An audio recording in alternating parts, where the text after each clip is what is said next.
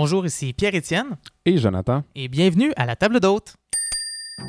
Au menu cette semaine, on met à l'avant-plan l'un des aliments les plus prisés du monde, le fromage. Saviez-vous qu'on exporte près de 80% de notre production partout sur la planète? Même la reine d'Angleterre ne jure que par l'un de nos fromages. Mais lequel?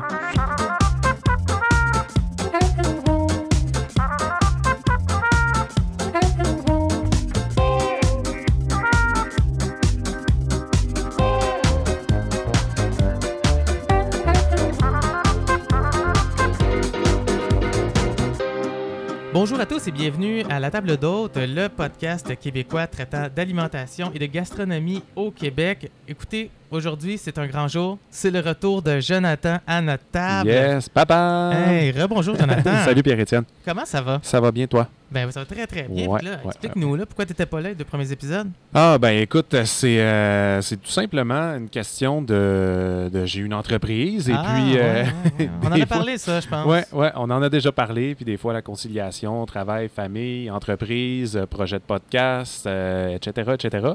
Ça devient un petit peu compliqué.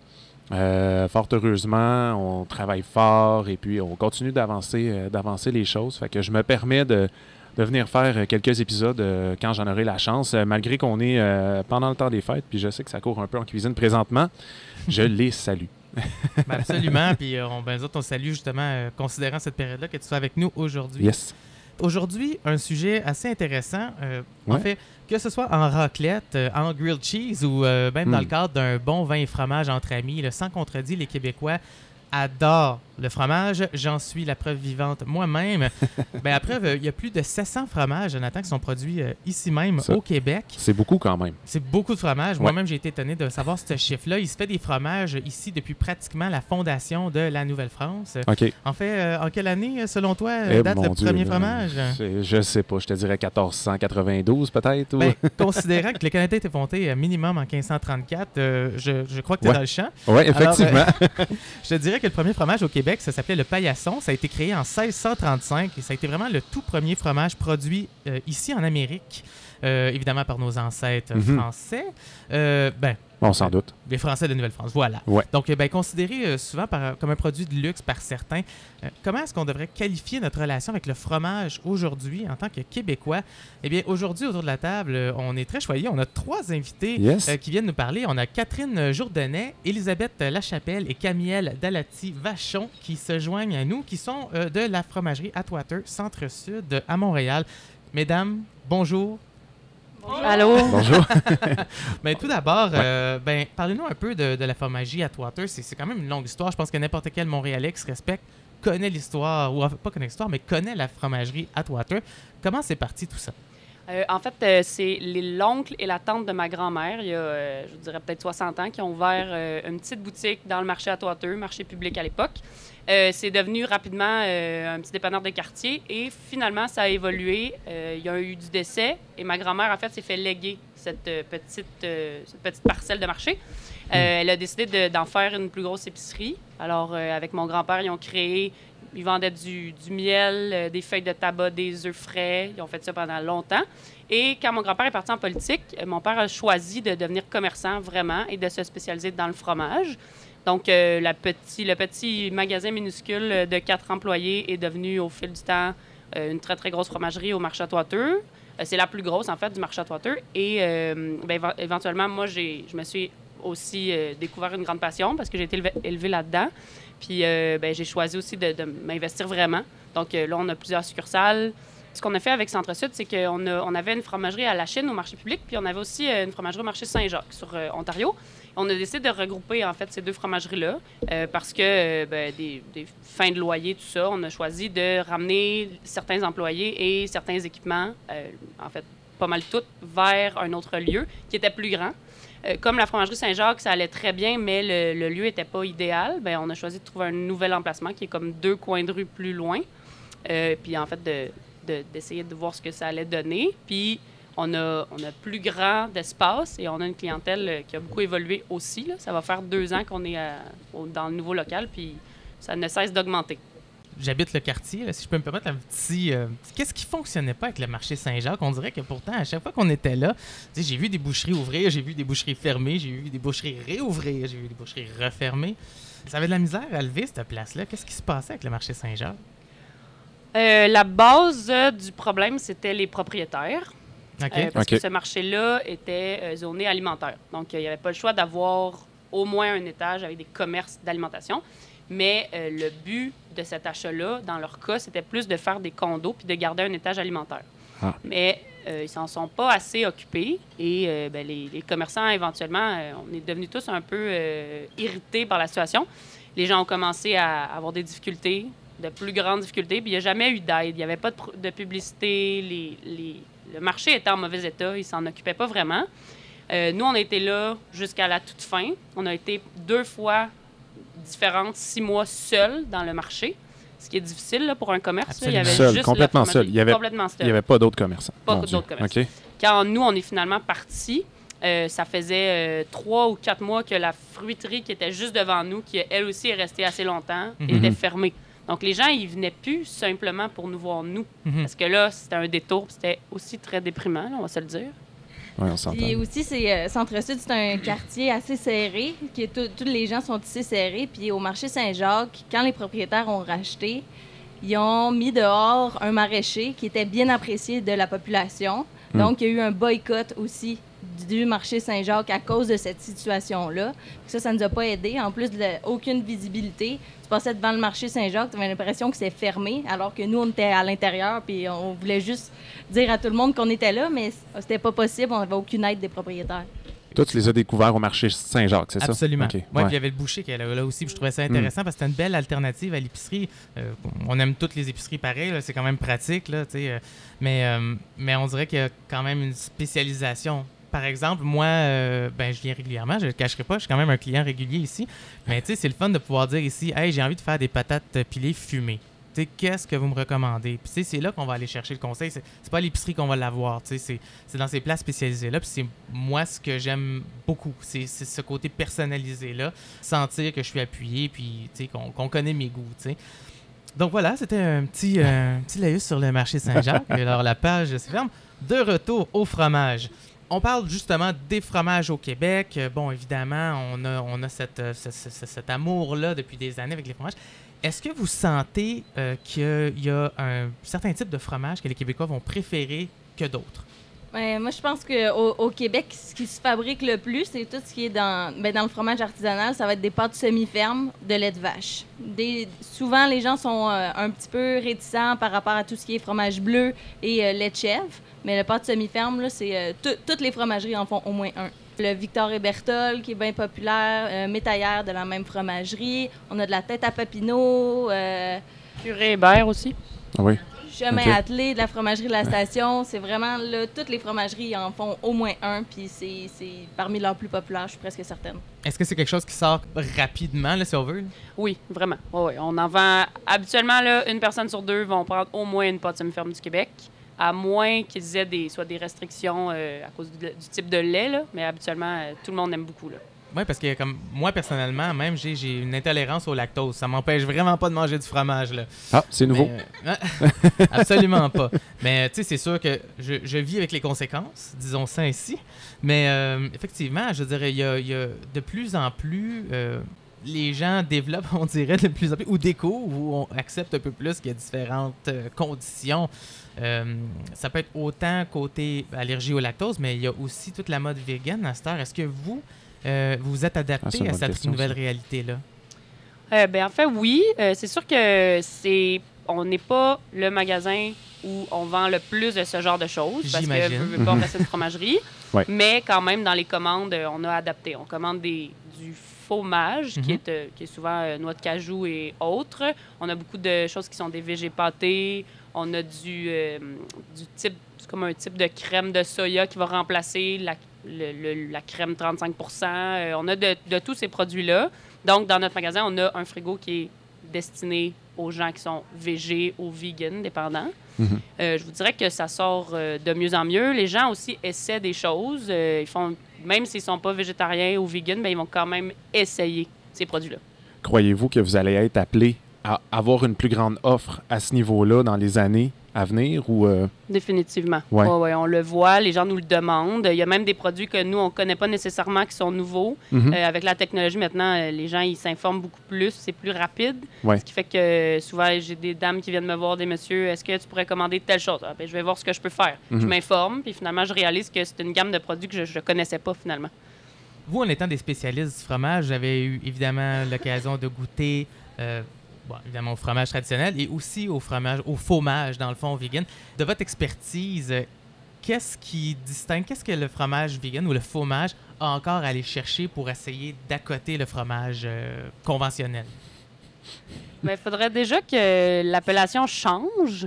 C'est comme de la fausse viande. C'est pas Ouais. de la viande, c'est ça le but. Le fromage, c'est pas un fromage. Donc, oui, ça se veut une imitation ou, ou une alternative pour les gens qui en mangeront pas avec du lait. Mais c'est sûr qu'on ne retrouvera jamais la même texture ni le même goût. C'est- pas mal clair. Ça se rapproche, par exemple. Ça se de rapproche. Plus en plus. Il, y a des, il y a des compagnies qui font des super belles choses. Sauf qu'il faut garder en tête quand même que le fromage de base, c'est fait avec du lait. Donc, veux, veux pas, la façon dont on va affiner les fromages, dont on va les laisser vieillir, ça s'applique pas au fromage. Ça, c'est... T'auras pas un fromage vieilli euh, 24 mois, là.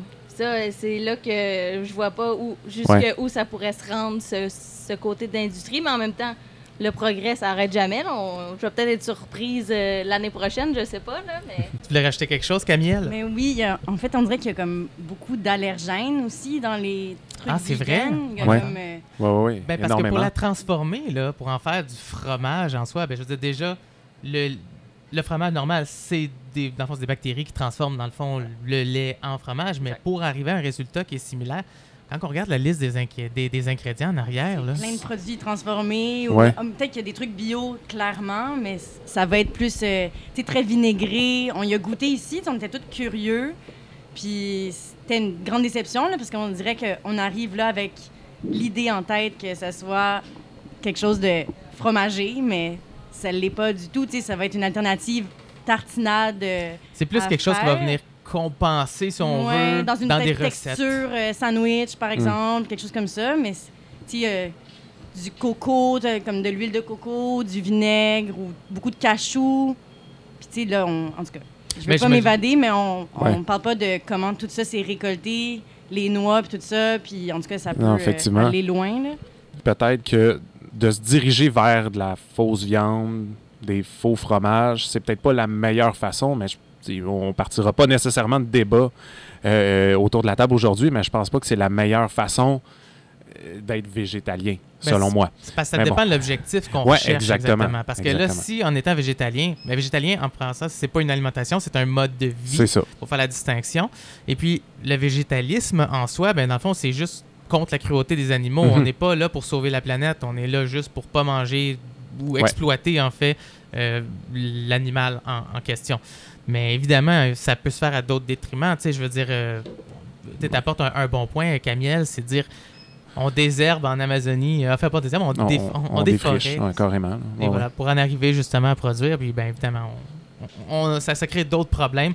Mais euh, fait que là, vous sentez, mais vous sentez-vous que depuis un certain temps, ben, en fait, depuis les débuts, il y a une progression au moins que le fromage euh, ou le fromage a tendance à vouloir un peu à côté ou en tout cas arriver un moment donné à s'approcher du fromage normal? Pas du tout. Euh, vraiment, le, le fromage, le vrai fromage, reste toujours au premier plan. C'est sûr qu'on a de la demande des gens qui sont vegan, mais quelqu'un qui Mhm. n'est pas vegan n'ira pas s'acheter un fromage parce que ça n'a rien à voir. Ouais. Bon, fait que si je comprends autour de la table ici, il n'y a personne qui va virer vegan demain matin. Nope. Mais euh, si je peux ajouter, il y a aussi ce que moi, parce que moi aussi j'ai une genre d'intolérance au lactose. Oui. Et je travaille ici depuis comme 4 ans.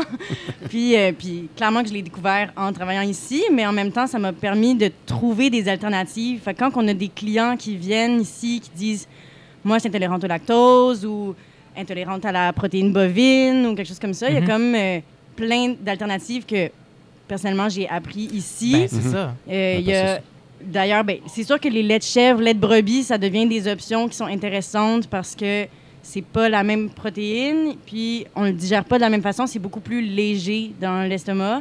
Ah Fait oui, c'est comme- plus facile pour. Ouais, euh, c'est ah plus ouais? faci- facile de le digérer. Puis sinon, il y a clairement euh, tous les fromages qui sont vieillis. Moi, c'est ça que j'ai appris ici. Fromages qui sont vieillis plus de deux ans, le lait va être dissipé, évaporé. Ah Euh, oui, à ce point-là. Ok. Il y a aussi ce que j'ai appris ici. Ben, on a aussi des fromages qui sont sans lactose certifiés.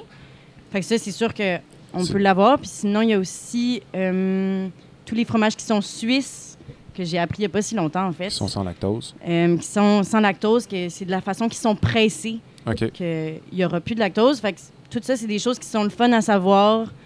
Ben, c'est étonnant. Puis c'est euh, un des avantages, je crois aussi, à venir dans une fromagerie pour, euh, pour chercher ces fromages, c'est que les gens qui sont là vivent des expériences, connaissent des choses, apprennent des choses qui, justement, peuvent euh, nous aider en tant que consommateurs à, à, justement atteindre ou, prendre en compte certains certaines restrictions qu'on pourrait avoir et tout et tout. Mhm. Juste revenir aussi, on parlait bon du véganisme et tout et tout. Justement, vous en vendez des produits ici, du fromage, puis ben, fait que c'est ça, c'est pas une fermeture, vous en vendez.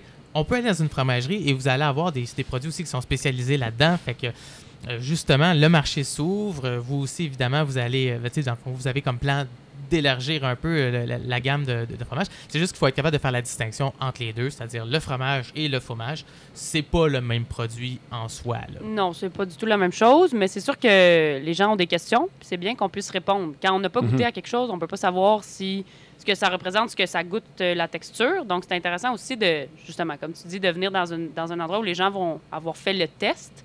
Puis euh, récemment, justement, on a fait des plateaux pour euh, un événement.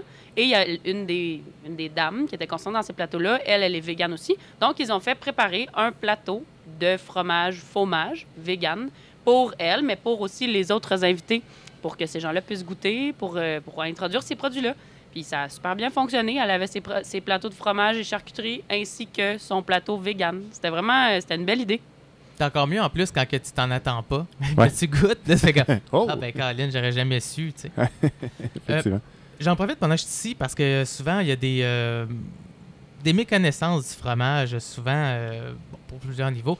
Le fromage, c'est la transformation du lait, comme on disait, en fromage. Mais évidemment, souvent, on peut voir que la croûte a l'air moisie, a l'air. euh, tu sais. Puis des fois, ça peut faire peur à certaines personnes qui sont méconnaissantes un peu, Mhm. ou, ou- ou ça peut susciter certaines craintes de dire si je mange ça, je vais être malade Est-ce que, tu sais, euh, est-ce que c'est des bonnes bactéries? Ouais, mais tu sais, après ça, il y a toute la question de la conservation chez nous, dans nos frigos.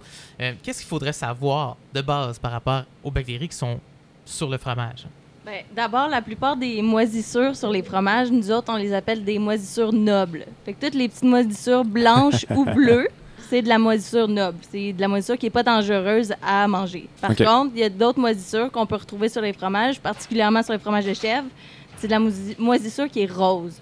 Ça, ça veut dire qu'il y a vraiment un problème avec le fromage. Fait que ça, c'est des fromages qu'on va avoir des rappels dessus. On avertit tous les clients de rapporter tout ce qui aurait pu être contaminé parce que ça, ça peut être dangereux. Et- mais si c'est vert ou bleu, il n'y a pas de problème. Ça, on peut Même en vert, manger. on. Même- on- Puis si, si, mais admettons que vert, bleu et blanc, ça, il n'y a pas de problème. Si on on n'a pas envie de le manger, on peut simplement le gratter. Le reste du fromage est Le reste, c'est bon. Oui, oui, oui. Parce que ça apporte un autre point. À la maison, quand on veut conserver les fromages qu'on achète, puis souvent ici, veux, veux pas, c'est des fromages qui coûtent quand même un certain prix. Comment est-ce qu'on fait pour conserver de façon optimale dans nos frigidaires à la maison un, un fromage?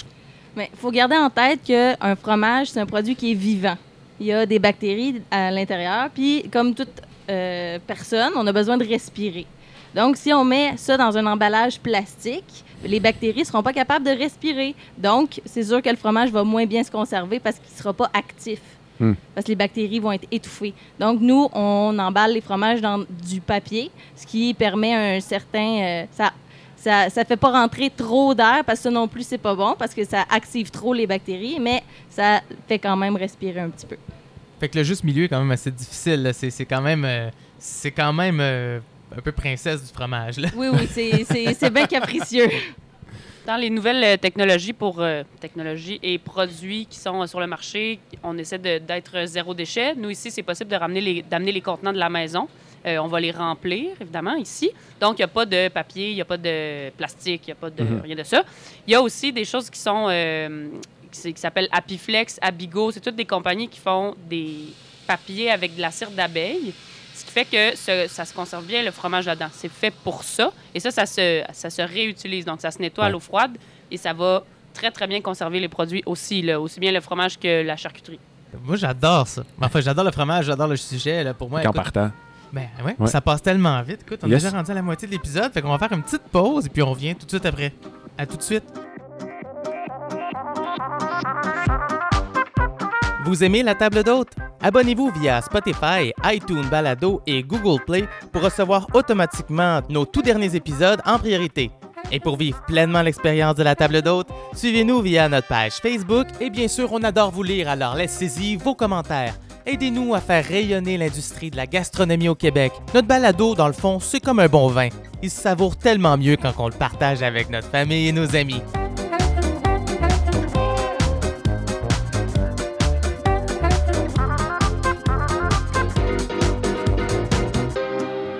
De retour à la table d'hôte après cette euh, courte pause où on en a pris un peu. Euh, Jonathan, d'ailleurs, euh, justement avant de partir, on parlait des meilleures façons de conserver le fromage. Ouais. Puis je pense que pendant la pause, tu as amené un point qui était très très intéressant. On en a parlé autour de la table. Puis je voulais absolument qu'on qu'on relance le sujet Qu'on là-dessus. lance. Oui, exactement.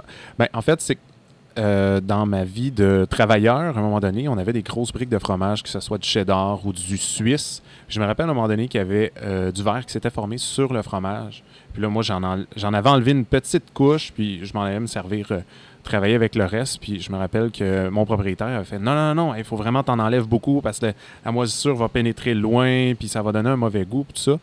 Fait que je voulais savoir la- la- on a parlé un petit peu tantôt, tout ce qui est blanc, tout ce qui est vert, c'est pas c'est des bonnes bactéries, c'est des bactéries nobles. On fait quoi avec ça? Est-ce qu'on en coupe une grosse partie, une petite partie? On travaille comment ce fromage-là qui a été peut-être mal conservé?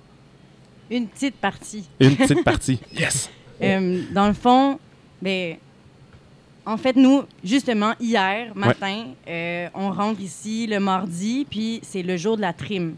Fait dans le fond, à chaque semaine, c'est important, on vérifie tous les fromages dans le comptoir. Puis, c'est sûr qu'il y a des fromages qui, on en parle moins durant la fin de semaine, fait qu'ils sont, ils vont peut-être être un peu plus moins beaux, en fait, à cause du plastique Mhm. le plastique qui est comme euh, une matière vraiment pas optimale pour la conservation du fromage. Nous, on la garde pour présenter les fromages, mais pour que ça soit joli, qu'on voit bien qu'est-ce qu'on achète. comme on le disait avant la, la pause, ça respire pas du plastique. Donc, ça, évidemment, ça. ça. étouffe un peu les bactéries Ouais. du fromage. Absolument.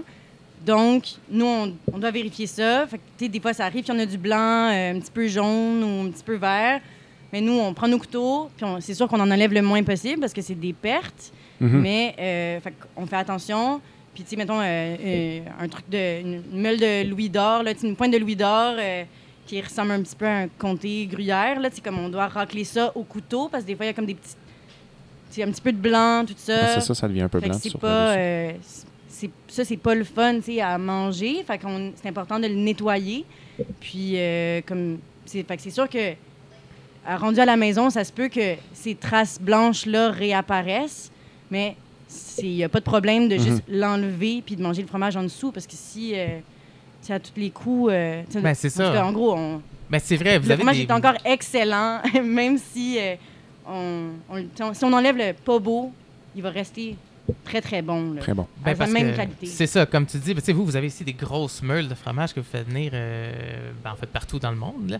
Euh, mais tu sais, justement, la valeur, je sais pas combien ça peut valoir une meule de fromage, là, mais euh, C'est assez dispendieux. Ouais. j'ose, j'imagine. là, Tu sais, euh, je, je- je peux voir des fois quand je mets la- ma, ma petite tranche, euh, justement, de, de, de mon fromage, euh, que j'oublie encore le nom. De la Vitano. Belle habitation. Il sait plus que moi. Écris-le. Heureusement qu'il est dans le comptoir puis qu'il est là, je fais comme prendre lui, là. Numéro, là. Ouais, celui-là, il est bon. Fait que, euh, la morale dans tout ça, c'est de se dire que même si on a un fromage à la maison, premièrement, jamais l'envelopper dans du saran wrap. Même, on peut sûrement, j'imagine, réutiliser le papier qui, qui, qui, qui- Ouais. qui était Non, L'emballage d'origine. Parce que c'est encore drôle à l'épicerie. Les fromages sont emballés dans du saran wrap. Ouais, généralement. C'est l'habitude des consommateurs de comme prendre ce qu'on leur donne pour euh, une vérité, puis faire comme, OK, je vais le réemballer là-dedans tout le long de ma semaine. Même s'il m'en reste un petit morceau, ça va rester dans mon saran wrap, mais on perd complètement la qualité du fromage, j'ai l'impression. Fait que l'alternative, c'est vraiment ben, soit de le mettre dans du papier, si on va dans une, une fromagerie, Ouais. ou bien de le mettre euh, dans un pot hermétique, mais pas du saran wrap. Non. Puis, de, ben, si jamais vous constatez que votre fromage euh, semble avoir un peu de blanc qui apparaît, simplement le gratter avec un couteau, puis il va être aussi bon qu'au début. Exact. Est-ce que ça se conserve? Est-ce qu'on pourrait le congeler? Euh, certains fromages, oui. Oh, oui, il n'y a pas de problème. C'est plus dans la texture que ça change souvent. Euh, c'est sûr que du parmesan, là, ça se met au congélateur, ça, il n'y a jamais de problème. Mais si vous mettez de la ricotta, quand vous allez la sortir, il y a des chances que la texture soit C'est différente. bizarre. Euh, depuis près d'une dizaine d'années environ, on sent qu'il y a un mouvement, il y a un essor, entre autres des micro-brasseries, entre autres, et il y a aussi les micro-fromagers. D'où vient cette passion-là, si on veut, c'est ce regain-là pour, pour, pour la production artisanale de fromage? Moi, je pense que c'est surtout parce qu'il y a de la demande. Les gens, ils retournent à ça. Ils retournent à, euh, aux petites productions. Les gens, ils se conscientisent de plus en Mhm. plus. Euh, on veut être plus écologique, plus économique. Euh, je pense que c'est vraiment juste un, un mouvement de société qui fait que ça peut permettre à ces petites entreprises-là de, prospérer. Donc, ça donne envie à beaucoup plus de gens de s'embarquer là-dedans parce que c'est possible. Parce qu'il y a un marché pour ça. Vous, est-ce que vous en distribuez ici des, euh, de- des fromages de micro-fromagerie? Euh, surtout du, du Québec, là, on a probablement le trois quarts de notre comptoir de fromage, c'est juste des petits artisans. Ah oui, ok quand même. Puis qu'est-ce qui démarque dans le fond le fromage québécois peut-être de celui qui vient de la France ou du reste du monde? Ben, c'est que c'est un fromage qui évolue. Ce qui est intéressant, c'est que comme c'est des petits, euh, des petites exploitations, des fois le fromage sera pas pareil. Fait que c'est c'est une découverte à chaque fois. C'est ça qui est intéressant, c'est qu'on redécouvre les fromages québécois. Il goûtera pas la même chose en été qu'en hiver parce que Ah ouais. les animaux Ah ils oui. mangent pas la, même chose. On a des hivers très difficiles, donc là c'est du grain sec tout l'hiver. Puis on le voit dans la qualité du fromage, c'est pas la même chose. Quand les fromages de lait d'été arrivent, là, euh, c'est- quelque chose de magnifique qui Mm. se passe. Fait que c'est le fun parce que c'est euh, c'est en constante évolution. Qu'est-ce qui distingue dans le fond un fromage d'une excellente qualité si on veut versus un fromage plus industriel, ouais? Premièrement, on regarde les ingrédients. Souvent, dans les fromages plus industriels, on va retrouver des euh, substances laitières modifiées. Ouais. Fait que euh, ça, on, doit se poser la question en tant que consommateur, qu'est-ce qu'on met dans notre corps? Qu'est-ce qu'on a envie de mettre dans notre corps? Tandis que si tu regardes un petit fromage artisan, tu vas avoir peut-être deux, trois ingrédients qui est des bactéries et du lait. C'est à peu, c'est à peu près tout, de la présure. Mais il y a ça. Il y a aussi euh, dans la conservation, euh, un fromage industriel, ça fait peut-être euh, le temps qui passe par tout son système de distribution.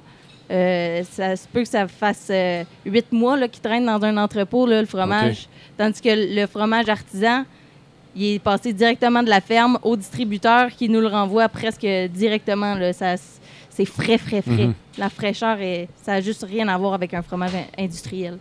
Tu as parlé de substances laitières modifiées. Qu'est-ce que c'est que ça, des substances laitières modifiées? Est-ce qu'on a une idée de, Non, de ben, ça vient d'où? Ben, souvent, ça vient des États-Unis, OK. puis on ne sait pas trop exactement c'est C'est quoi? quoi. Ah. Fait que c'est c'est ça euh, qui est pas très intéressant, c'est qu'on n'a aucune idée de qu'est-ce qu'on met dans notre corps quand on voit Ouais. ça dans un ingrédient, substance laitière modifiée. Est-ce que ça peut être le fameux euh, lait diafiltré là, dont on parle, c'est-à-dire euh, qui vient à, à un prix ridicule des États-Unis puis qui vient carrément couper l'herbe sous le pied euh, de nos producteurs laitiers ici euh, Ouais, c'est sûr qu'il y a une partie de ça. là. Les grosses compagnies comme Saputo, euh, Agropur, ils vont, ils vont, on va en retrouver dans leur fromage. là, parce qu'eux, ils ont des accords aussi avec Ouais. les États-Unis qu'ils doivent respecter. Est-ce que, par contre, vous sentez dans votre clientèle ici que, justement, malgré ça, la- la- les producteurs, les artisans locaux euh, attirent plus, si on veut, l'attention que ces grands fromagers-là? Ben oui, parce que c'est surtout des fromages euh, qui, qu'on retrouve beaucoup dans les épiceries. Mhm. Fait que c'est, des productions de masse. Donc, comme je disais tantôt, c'est des fromages qui sont euh, entreposés on ne sait pas combien de temps. Ben, en tout cas, les consommateurs, moi, je, vois, je remarque que et dès qu'ils voient que c'est une grosse marque, ils sont pas intéressés à, à acheter ça. En tout cas, moi, ma clientèle, Mhm. mais j'ai pas la même clientèle que les gens qui vont au Super C ou au métro non plus. Fait que, tu sais, c'est, juste des choix de vie, euh, des, de modes de vie, puis des principes de consommation qui diffèrent euh, d'une personne à une autre. Souvent, c'est plate à dire, mais ça va aussi en fonction du budget. Les Québécois, les gens en général, ben, il y, a- il y a toutes sortes de, de budgets. il y a des- les gens ont des salaires très différents. Puis évidemment, si on veut manger du fromage, mais qu'on fait 20 000 par année, ben, peut-être que c'est plus difficile d'aller chercher un fromage de qualité. Euh, on va devoir se rabattre sur euh, j'ai rien contre le Petit Québec. C'est un très bon fromage. Je me demandais si tu allais le nommer. mais, mais, euh, mais, mais évidemment, si on veut découvrir quelque chose de différent, quelque chose de plus savoureux, de plus original, ben là, c'est sûr que euh, c'est pas donné à toutes les bourses en soi. Est-ce que par contre, vous avez des découvertes ici en magasin qui sont quand même abordables pour le, commun des mortels? Ben, je pense que pour le prix des fromages, c'est une question d'éducation parce que c'est c'est pas vrai que euh, le fromage industriel est nécessairement plus cher, euh, moins cher qu'un fromage artisanal. Comme euh, ici, on a un comptoir qui s'appelle le 3 pour 15. Fait que c'est trois fromages pour 15 Puis là-dedans, on a, euh, oui, on va avoir euh, des fromages industriels agro purs comme le Grand Cheddar, admettons. Mhm. Mais j'ai aussi, pour le même prix, à même quantité, du fromage vieilli deux ans de l'île aux grues qui est fait au Québec, artisanal, des bons ingrédients. Fait que c'est une question d'éducation aussi, de comment on, on- on magasine les choses. C'est, Ouais. faut magasiner c'est le fromage, euh, c'est ça. C'est de s'informer à savoir qu'est-ce qui vient d'où, qui, c'est qui qui est à l'origine de ce fromage-là. Dans les grandes entreprises, souvent, le fromage râpé là, qu'on trouve à l'épicerie, euh, dans des petits sacs Kraft rouges, là, Kraft euh, et autres, Ouais. il y a souvent, il faut lire bien les ingrédients, parce que dans certaines marques, il y a, il y a eu euh, des substances qui sont pas vraiment comestibles, dont de la petite sciure de bois en poudre, pour Hmm. éviter que le fromage râpé ne colle. Ça, ça avait été démontré dans une l'épicerie ou la facture ou la, une émission comme ça. Hmm. Euh, nous, ici, on vous le râpe devant vous, en fait. Donc, on vous coupe le morceau, vous nous dites oui, non, on le pèse et on le met dans la râpeuse et c'est tout. Fait que Hmm. Ça se conserve un, vraiment mieux parce qu'il est frais de maintenant. Mhm. Puis vous savez exactement d'où il vient, ce fromage-là. Vous avez les ingrédients sur le sac. Donc, il n'y a pas de surprise. Il y a aussi ça, mais c'est ça. Encore là, c'est une façon de magasiner. Processus d'indus- d'industrialisation, en réalité. là. Ben, puis au bout, là, le, vrai, euh, le vrai gain euh, versus le fromage d'épicerie, même le fromage râpé à l'épicerie, il quand même un petit peu dispendieux parce que non seulement ça, il utilise le fait qu'il est pré-râpé pour booster les prix. Oui, exactement. À ce moment-là, est-ce que c'est tellement plus avantageux? Je pense qu'il y a un côté plus pratique de dire on est à l'épicerie, puis on va prendre ça, puis on va se faire des nachos, puis voilà, tu sais, mais Mm. le gain, est-tu vraiment là, tu sais? En termes de qualité, du moins, au minimum. Ben, le- en termes de qualité, c'est sûr que le- il y a- la différence est vraiment énorme, mais il y a aussi que, c'est ça, eux, ils, te font payer pour euh, la transformation du fromage. Nous, tu vas payer le même prix si je te le râpe ou si tu l'achètes en bloc. Que- Puis on a des fromages qui se râpent qui sont très, très abordables. On a un excellent mental québécois que presque toutes les petites familles du quartier qui viennent magasiner chez nous prennent. C'est avec ça qu'ils euh, cuisinent toute la semaine. Ça leur coûte pas cher pour un gros sac. C'est déjà tout râpé. C'est bien meilleur qu'à l'épicerie. Encore là, c'est une question d'éducation.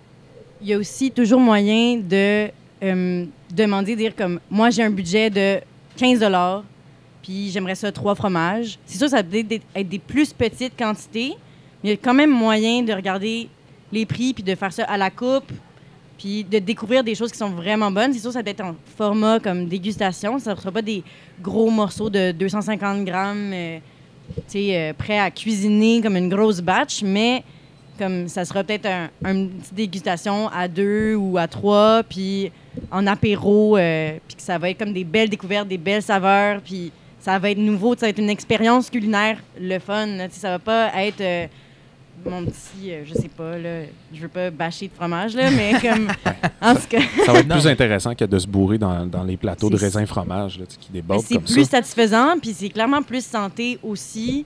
Ça, c'est un point que tu amènes qui est intéressant. Ici, on, on coupe en fonction de, de- de ce qu'on désire avoir. À l'épicerie, les portions sont déjà coupées, on doit faire avec. Fait qu'effectivement, des fois, puis tu amené un, un point, Elisabeth. euh, votre comptoir ici, je trouve ça, moi, personnellement, je trouvais ça fantastique de pouvoir euh, choisir trois fromages différents à 15 C'est une alternative. Je pense qu'à l'épicerie, on serait même pas capable, en fait, d'arriver à faire ça.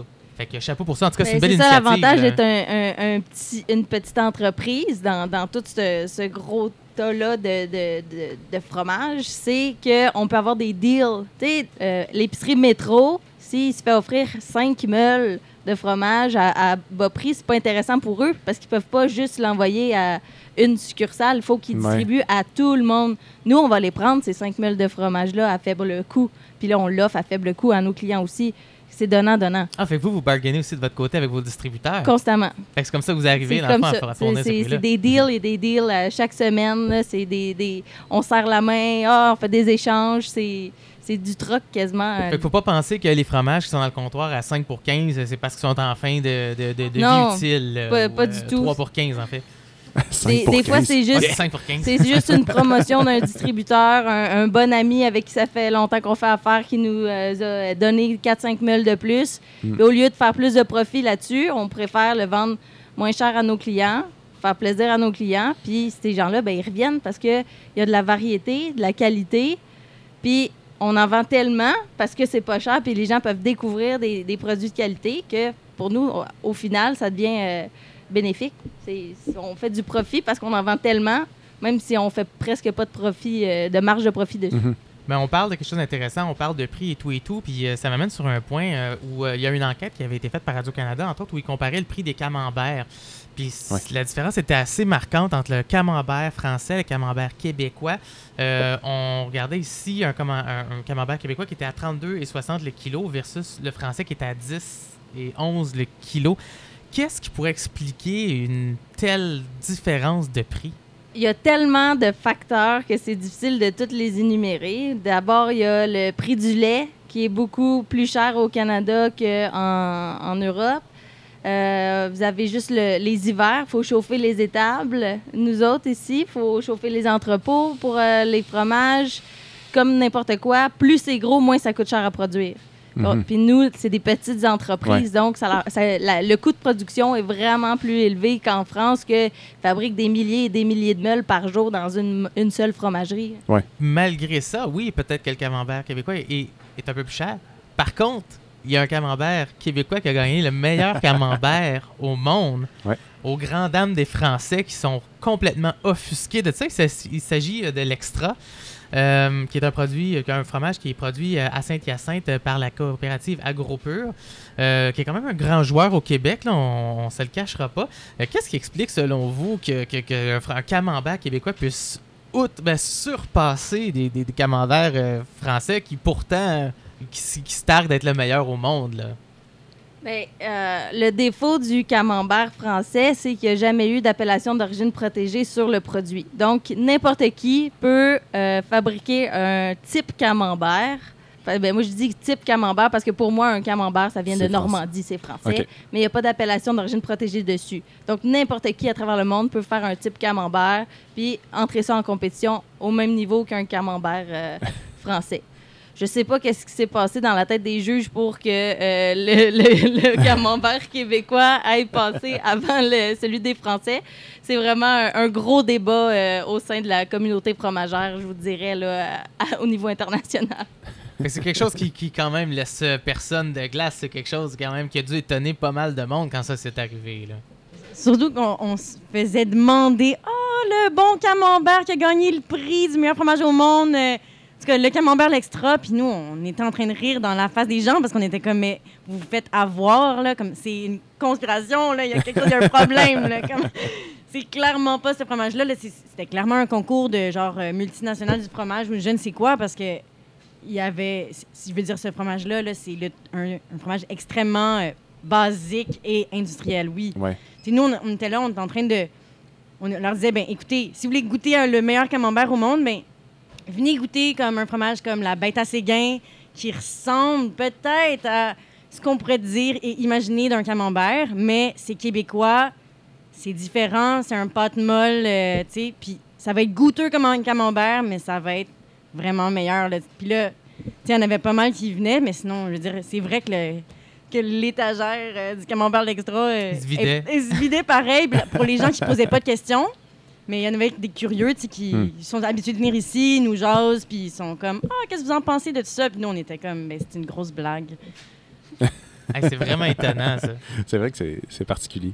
On a une force ici au Québec quand même. euh, S'il y a une des choses que les Anglais nous ont peut-être léguées de bien dans toute cette histoire-là, de notre histoire au Québec, c'est notre cheddar. Puis notre cheddar est quand même réputé mondialement comme étant un des meilleurs. À preuve, si je me trompe pas, il y a pratiquement 80% de la production de cheddar du Québec qui est exportée en Grande-Bretagne, imaginez-vous donc, et mon Dieu, des, des, des, des, des fervents euh, du cheddar là-bas.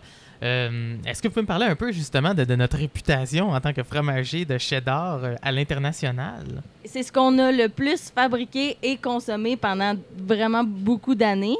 Puis on, on est quasiment un peu stigmatisé cheddar au Canada. On a de la Mm. misère à vendre nos, pro- nos autres fromages fins parce que les gens pensent, ils ont cette conception-là qu'on on- on est juste bon pour faire du cheddar, alors qu'on a tellement d'autres bons produits. Mais c'est ça, c'est la seule chose qu'on exporte en masse, fait qu'on a un peu cette réputation-là qui nous est collée, mais euh, on essaie tranquillement d'essayer de, d'enlever euh, cette étiquette-là puis de- de- d'exporter euh, notre savoir-faire parce qu'on fait vraiment des très, très, très belles choses au Québec. Mais dans nos cheddars, on produit un, en fait probablement un des cheddars les plus célèbres au monde, celui qui est le préféré de la reine. D'ailleurs, qui vous a créé un peu de trouble de ce que Ouais, j'ai pu ben, en comprendre. fait, euh, au le dernier mariage de la royauté, euh, l'actrice, la grande actrice et le petit-fils de la reine. Meghan Markle. ouais. Voilà, exact. Euh, se sont mariés euh, récemment et euh, pendant, c'était pas du cheddar, mais quand même, c'est un fromage québécois, le Grey Owl, qui est un fromage cendré, euh, assez connu et beaucoup, très aimé au Québec. On n'en a pas eu pendant quatre mois parce qu'elle a tout acheté Wow. pour son mariage. Donc, elle a acheté tous les fromages qui étaient produits par cette fromagerie-là pendant des mois pour en avoir assez pour servir à ses invités en fin de réception. C'est le même principe avec les cheddars. Souvent, on va avoir de la pénurie. Euh, on n'aura pas de cheddar euh, trois ans, on n'aura pas pendant des, des- des semaines et des mois parce que ça a été acheté ailleurs. Mais combien de personnes il va y avoir autour de ces tables-là? Ça devait être décadent. pour que ça soit quatre mois de production qui partent en quoi, une soirée? En Euh, gros. environ, oui. Bonne question. Moi, je dis Ah, qu'on aurait Dieu. dû être invités parce qu'on a manqué de fromage à cause d'eux, mais bon. Ouais, c'est ça, on aurait pu aller. c'est en dommage et intérêt, vous auriez dû assister. Mais on parle de ça, de pénurie et tout et tout, mais vous, vous- des fois, vous vous butez aussi, quand vous importez des fromages de l'étranger, vous vous butez vous-même, des fois, à, à faire aux lois en vigueur, c'est-à-dire aux douanes. là. Puis bon, il y a des fromages, des fois, que vous n'avez pas pendant un certain temps. Je pense au Brésin, là, qui, qui a un fromage à raclette extraordinaire, d'ailleurs, un fromage fumé là, que je vous recommande absolument, mais que des fois, on arrive, puis hop, on vous laisse faire une petite soirée au Brésin, puis... hein, Ben, des fois, il y, a- des retards dans le transport, ça, arri- ça part plus tard ou c'est plus long avant que le- les fromages arrivent. Puis quand ils arrivent au port, il faut qu'ils soient dédouanés. Puis ça, euh, il y, a des- il y a des contrôles euh, aléatoires, il y a des contrôles systématiques aussi. Mais euh, des fois, ils vont retenir tout un lot de fromage en attendant qu'il soit testé. Puis là, ça, ça peut être long. Fait que là, il reste dans le container jusqu'à temps qu'il y ait un inspecteur qui vient euh, prendre une, une- une carotte du, du fromage pour euh, faire les tests. Puis, mais ça, ça fait que en attendant qu'il y ait les résultats, notre fromage qui a été commandé il y a deux mois, bon, on n'y a pas accès. Il est pris au port, puis on peut rien faire jusqu'à temps qu'il soit dédouané. Puis quand il nous est retourné finalement, des fois, il manque des bouts. Mais ça, tu sais, c'est à, à nos frais, à nous. Là. Hmm. Ah ouais, ben, à Ah ouais. aux frais de, de l'importateur, surtout. Là, parce que, mais c'est le, le fromage, il se vend, ça se vend au kilo, puis mettons le douanier, il, en- il enlève euh, un quart, un quart euh, de le fromage pour le tester. Ben ça, c'est aux frais de, la personne qui l'a importé. Mais ce qui nous stresse à chaque année, c'est le cas des vacherins Mont d'Or pour le temps des fêtes. C'est parce que c'est un fromage à pâte molle de lait cru, puis ça, c'est des, des produits euh, qui sont un petit peu plus contrôlés. Puis il y a des années que ça a juste complètement pas passé aux douanes. Ils Hmm. ont tout jeté aux Ah, poubelles. Tout jeté. Ils ont tout jeté. Ça, c'est Parce l'importateur qu'ils qui retournent paye. pas ça en France, là. Ils jettent quelque chose qui passe pas leur standard, c'est vidange. C'est évident. Directement. Comme c'est vivant, évidemment, on a... ils niaisent pas avec ça. Là. On peut Exactement. voir ça. Des fois, n'importe quoi, en fait, qui vient vivant ici, c'est pour...